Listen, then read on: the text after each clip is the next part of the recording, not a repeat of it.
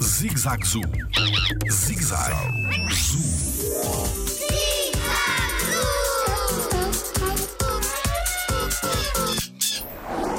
Urso com mel?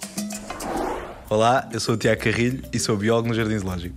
O urso é um animal omnívoro. O que é que isto quer dizer? Quer dizer que ele consegue comer quase um bocadinho de tudo. Pode comer um bocadinho de carne, pode beber vegetais. Mas um dos alimentos preferidos dele é de facto o mel. E os ursos, apesar de não se terem a mão como nós, portanto, se nós olharmos agora para a nossa mão, vamos ver aqui um dedo na direção contrária, que é o polegar nível que os ursos não têm, eles conseguem, mesmo sem este dedo, agarrar num tronco que encontram e pôr dentro de uma colmeia para tirar o mel e isso faz com que seja um dos seus alimentos preferidos, visto que é muito doce.